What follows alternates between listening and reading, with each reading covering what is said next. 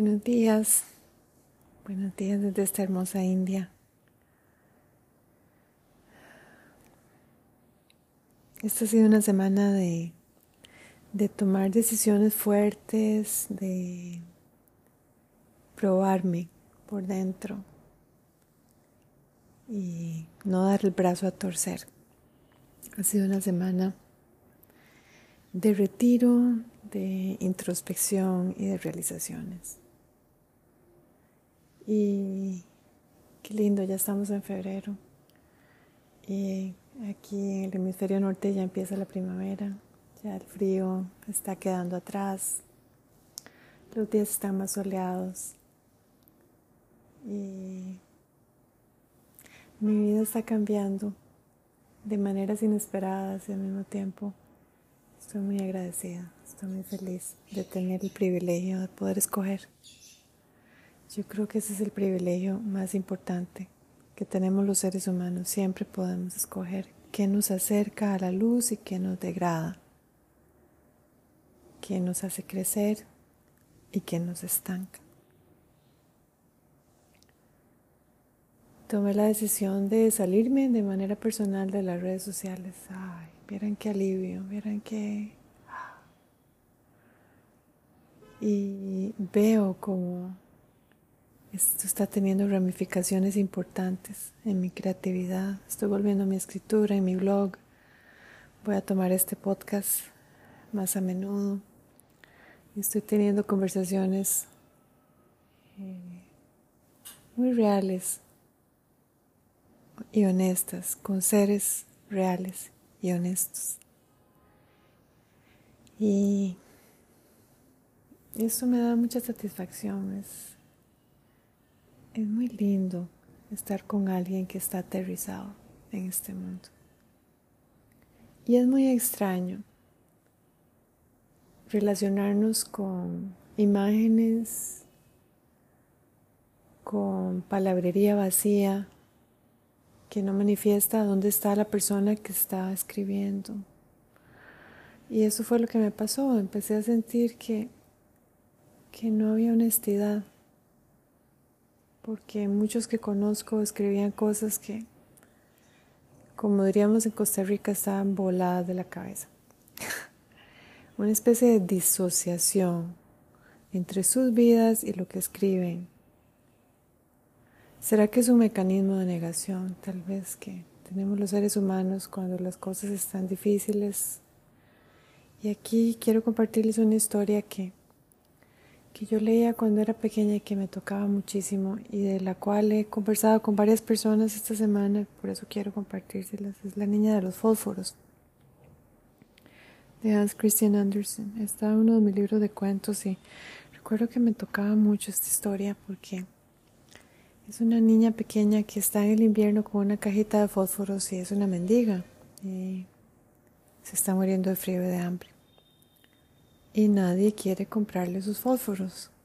Entonces, al final se sienta en un portal y empieza a, encender los fósforos para calentarse.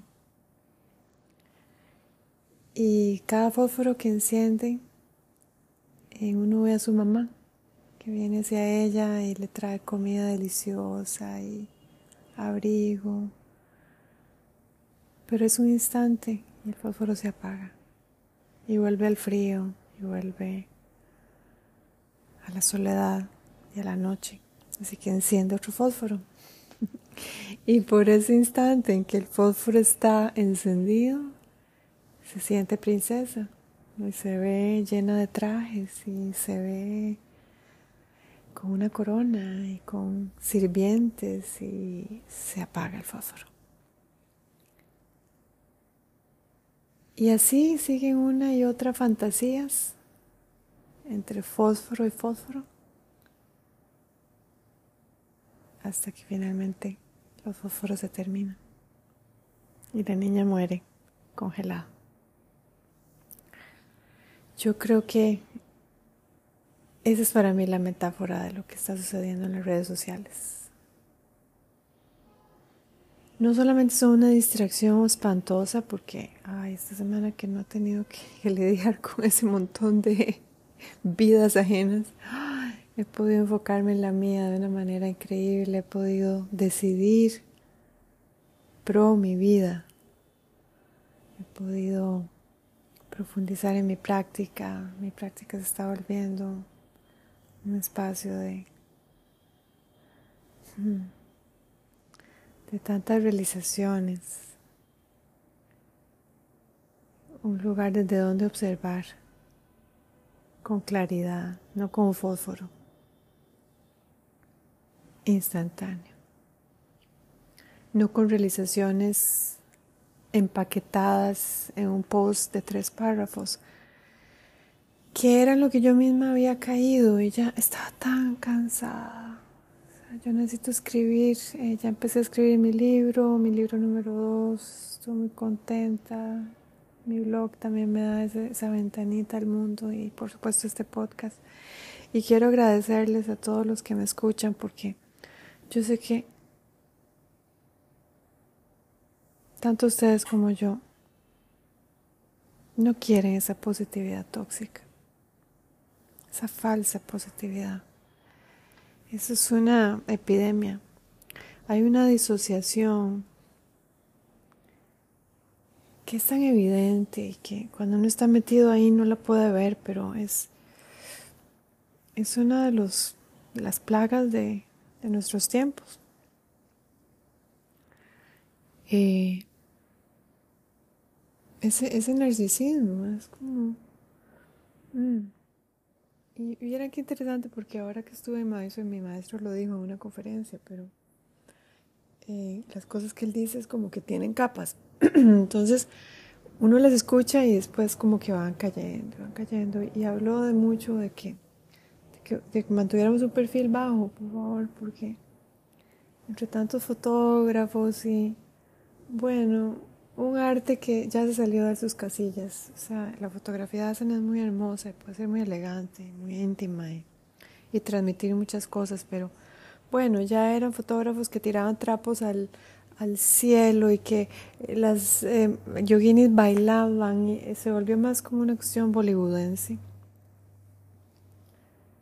que una muestra, así tal vez un recordatorio de que hay un espacio muy muy hermoso que explorar a través de nuestro cuerpo, esa danza de las células con la respiración.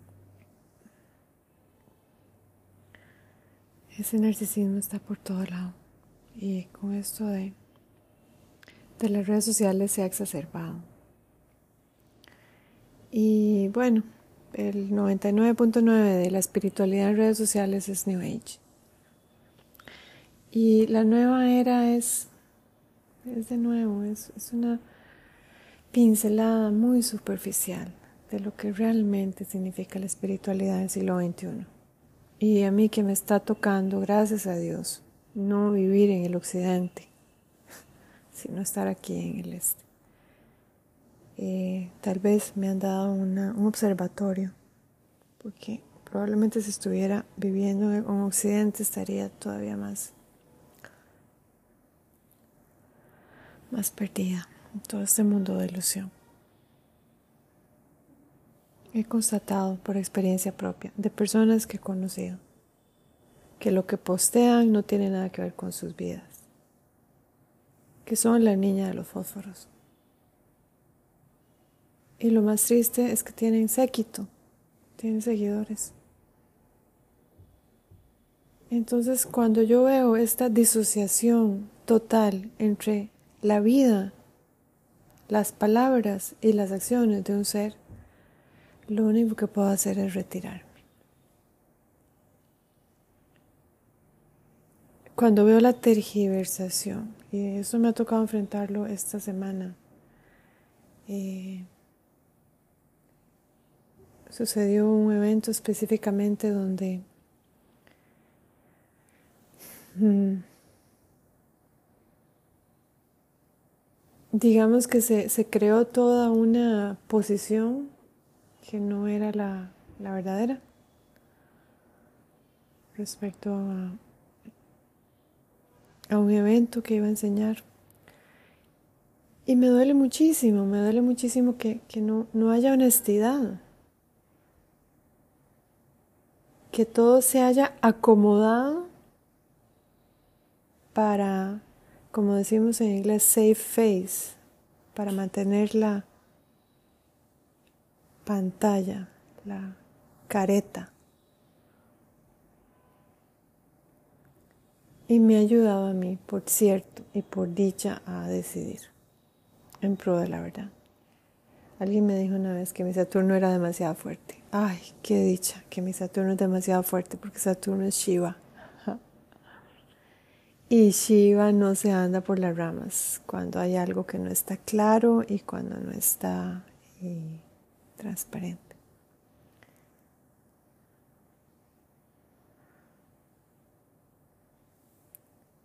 Qué lindo es vivir en integridad. Qué lindo es ver caer todo lo falso. Oh. Es un placer adquirido, tengo que admitirlo. Y cuando uno de verdad se para en la verdad y pide a todos los dioses que le ayuden a vivir en verdad, todo lo falso se cae. Y allá quienes escuchen a estos profetas falsos, no les auguro ningún avance en el camino. Así que si estás viviendo en ese filo de la niña de los fósforos, encendiendo post ajenos para iluminar tu vida, para. Eso es lo que te puedo aconsejar desde mi humilde eh, experiencia para.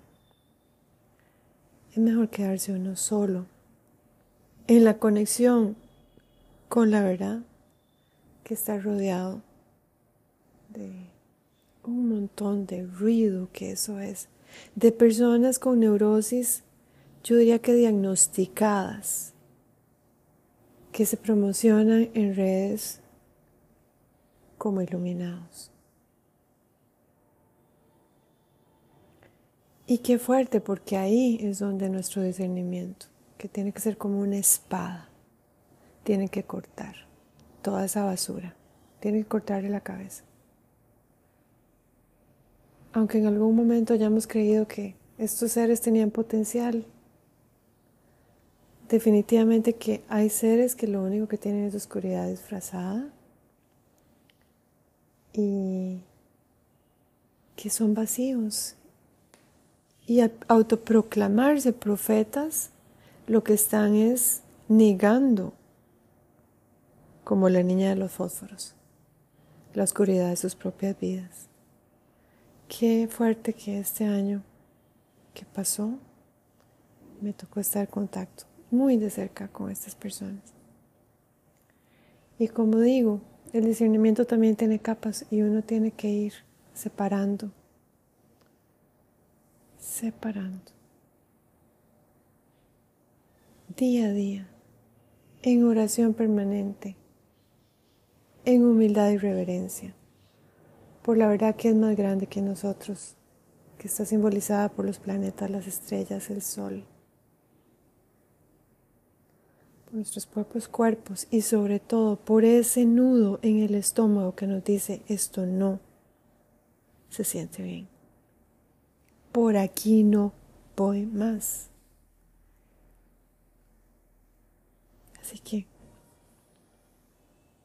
te invito a pararte firmemente en la verdad y a pedir ayuda, porque uno solito no llega a ningún lado. Esa historia de que sos tu propio guru, perdón, eso es más nueva era.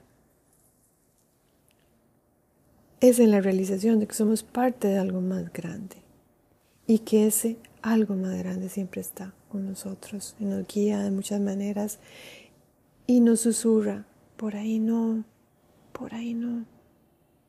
Y uno está tan distraído en ese constante scrolling que no tiene momentos para sentir. Esto realmente me va a edificar o esto me va a sacar toda la energía como un vampiro energético. Pongámonos en situaciones, pongámonos en compañías que nos eleven y que sean compañías con solidez, no palabras vacías, no remedios de verdad. Si me estás escuchando, sé que estás interesado en la verdad. Tenés un Saturno fuerte como el mío, en una buena casa, espero, porque un Saturno colocado en mala casa es nefasto.